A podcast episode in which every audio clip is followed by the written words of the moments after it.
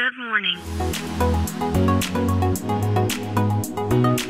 Bom dia, Califórnia. Bom dia, Brasil. Aqui quem fala é Felipe Janetti, diretamente de Palo Alto, Califórnia, no coração do Vale do Silício.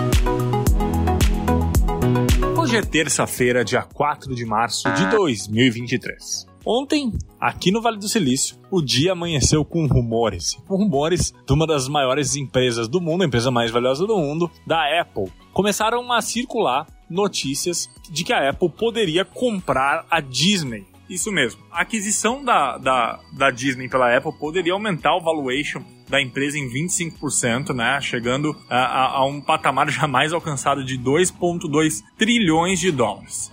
A Disney vale algo em torno de 180 bilhões de dólares hoje, e essa especulação ganha muita força porque a, a Apple, há algum tempo já, vem demonstrando aí que seu foco é investir em serviços e um desses serviços é na produção de conteúdo. A empresa anunciou uh, recentemente que está fazendo um investimento de quase um bilhão de dólares nos próximos anos para a produção de conteúdo própria. E adquirir uma empresa de conteúdo como a Disney seria um belo atalho para a Apple poder executar seus planos de uh, distribuição de conteúdo de uma forma mais rápida e precisa. Uh, eu já comentei isso aqui algumas vezes, o quanto que a Apple né, tem feito um esforço nos últimos anos de diminuir a sua dependência da venda de hardware, mais especificamente de iPhones, que hoje representa mais de 50% da receita da empresa como um todo, e o quanto que isso é perigoso. E esse movimento né, de uh, produzir serviços e conteúdo vem acontecendo já há alguns anos, com o lançamento de Apple Music, Apple TV Plus, uh, Apple Fitness Plus, iCloud, etc. Então,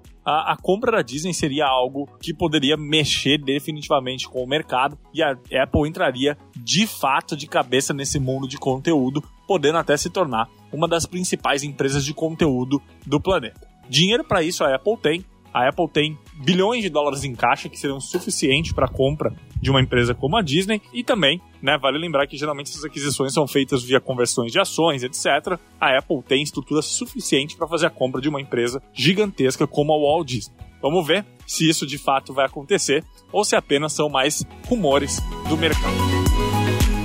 Então é isso, a gente fica por aqui. Amanhã tem mais. Tchau.